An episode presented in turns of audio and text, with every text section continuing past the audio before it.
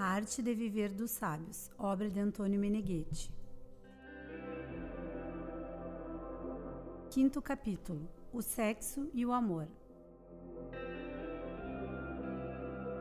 5.1 A hecatombe que fazem o sexo e o assim dito amor entre os jovens é simplesmente trágica. Distingamos o que é o sexo e o que é o amor.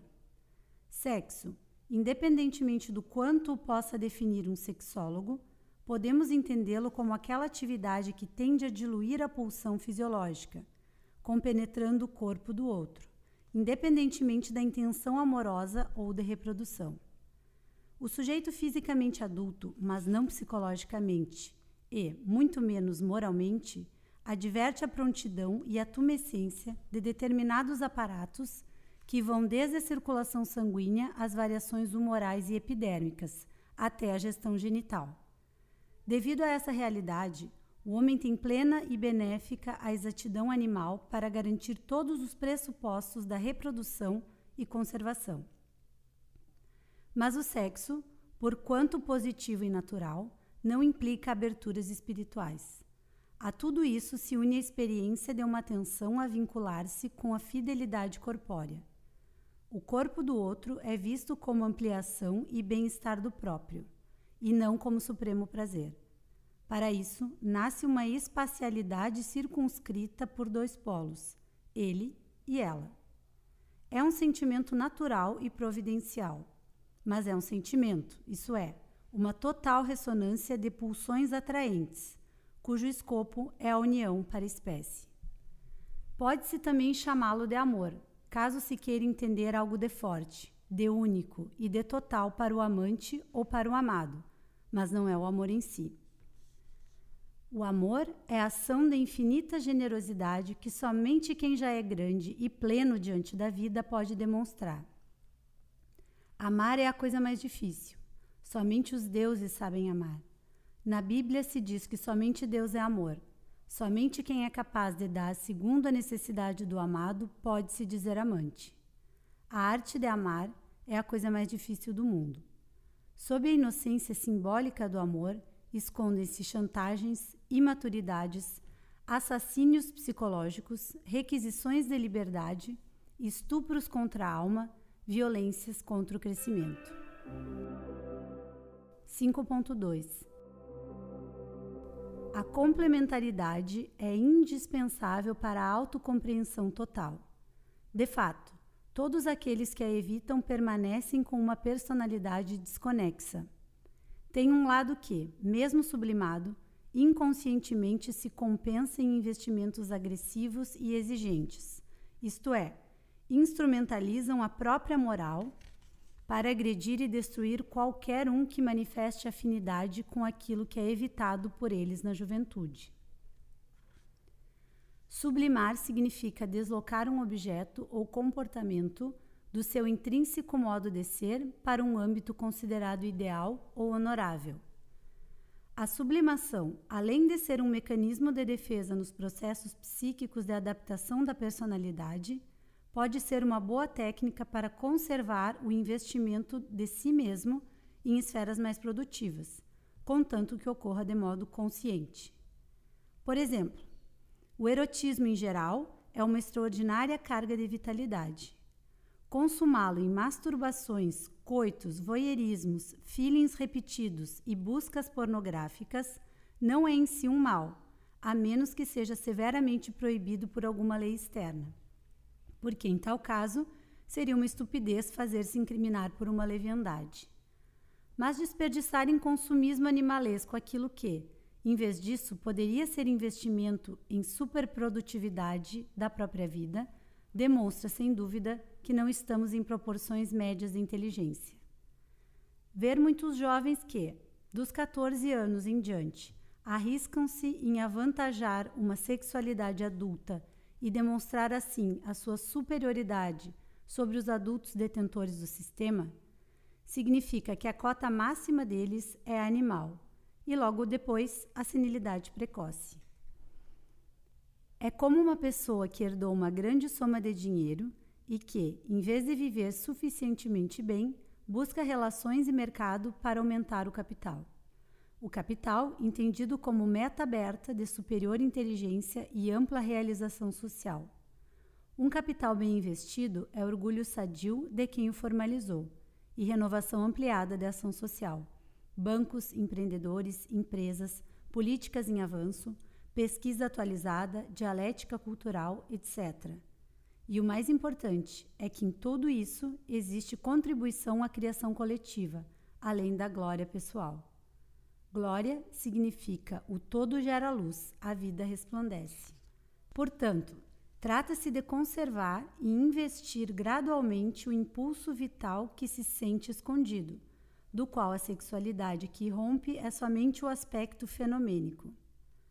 Pior quando essa carga explode em manifestações associais.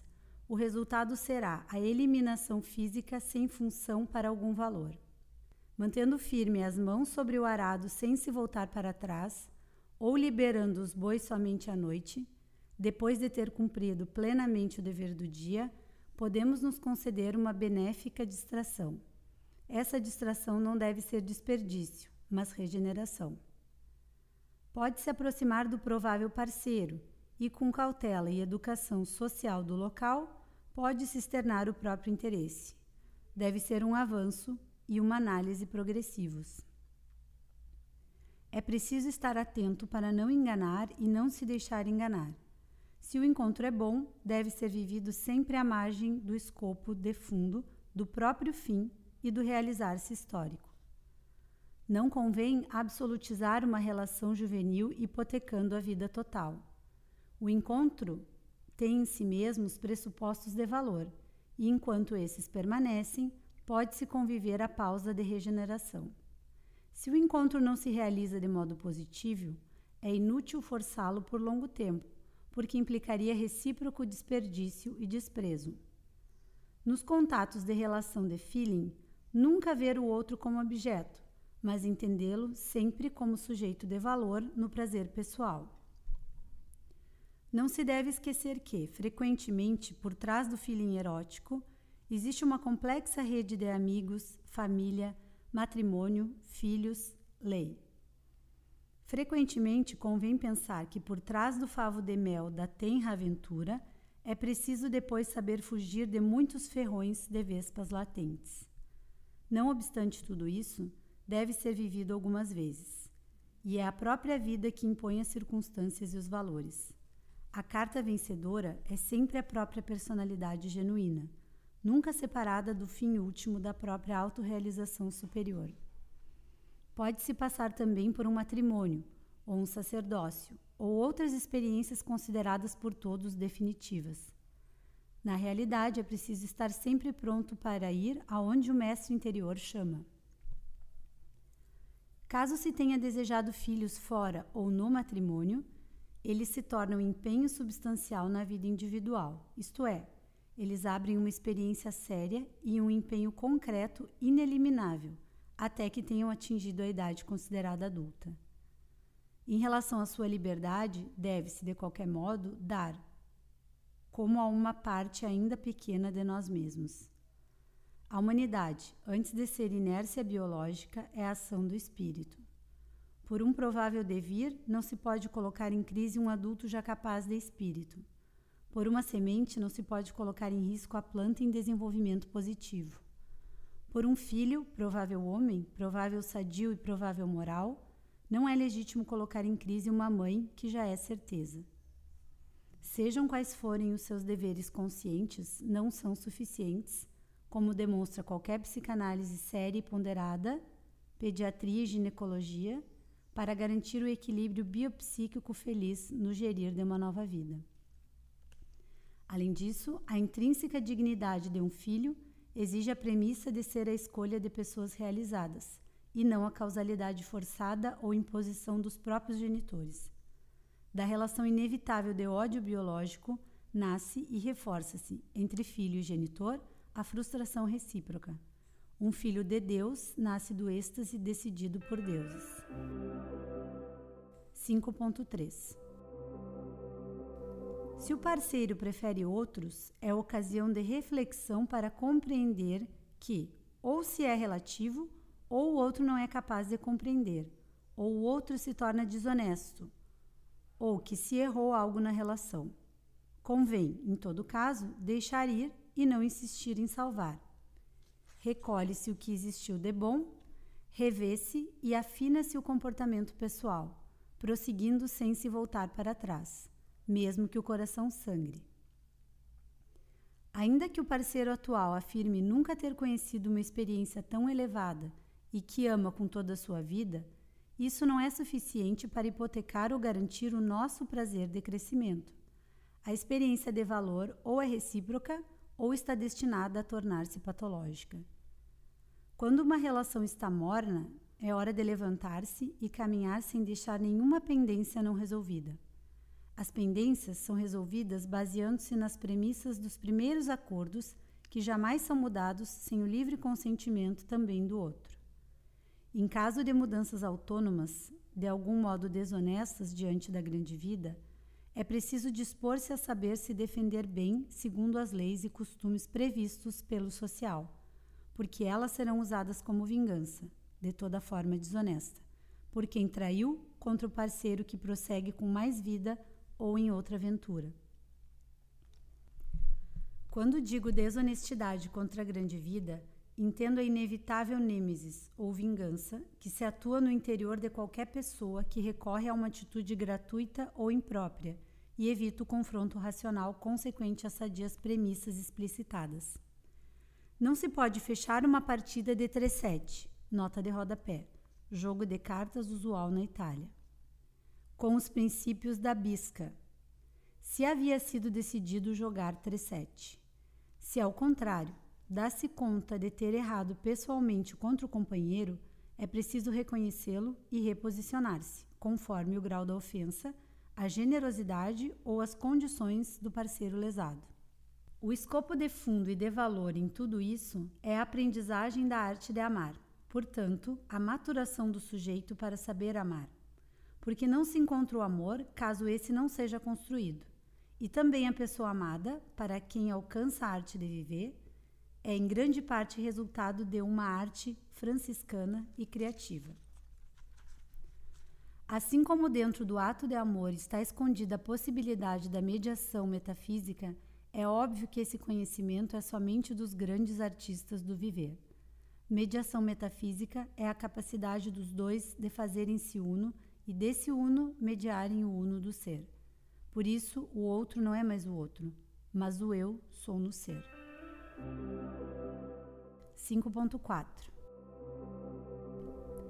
Para outras questões de norma sexual, existem os livros de educação ou alguma consulta com sexólogos. No final, cada um deve descobrir a regra áurea. Em muitos casos, pode-se recorrer à masturbação higiênica esta consiste em diluir um excesso de tumefação fisiológica.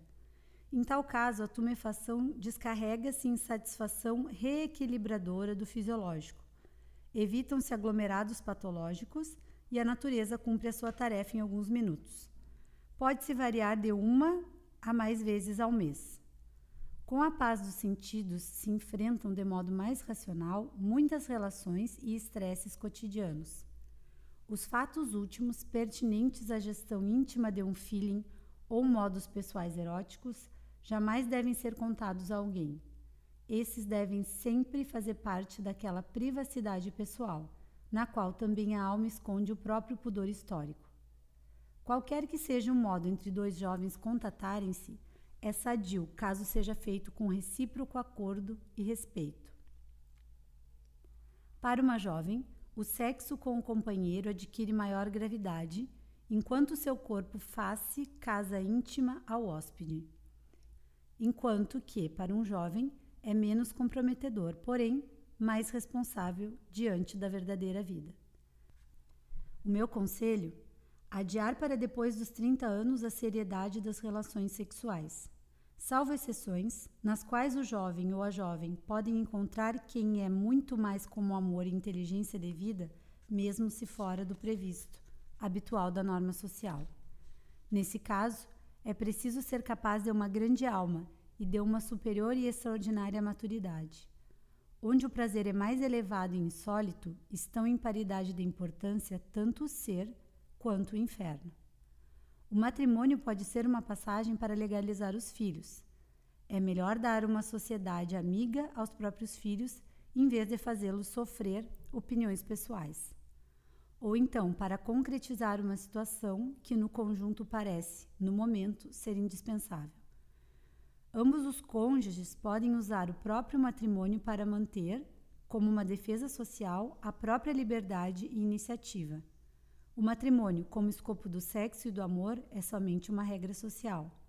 Na intencionalidade da natureza, tudo existe para que o indivíduo alcance o ato criativo em coparticipação do ser.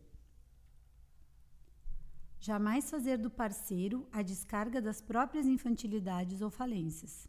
Ao contrário, aproximá-lo sempre para dar algo mais mágico, que em outro lugar não encontra, e isso também quando a sua presença compensa e resolve.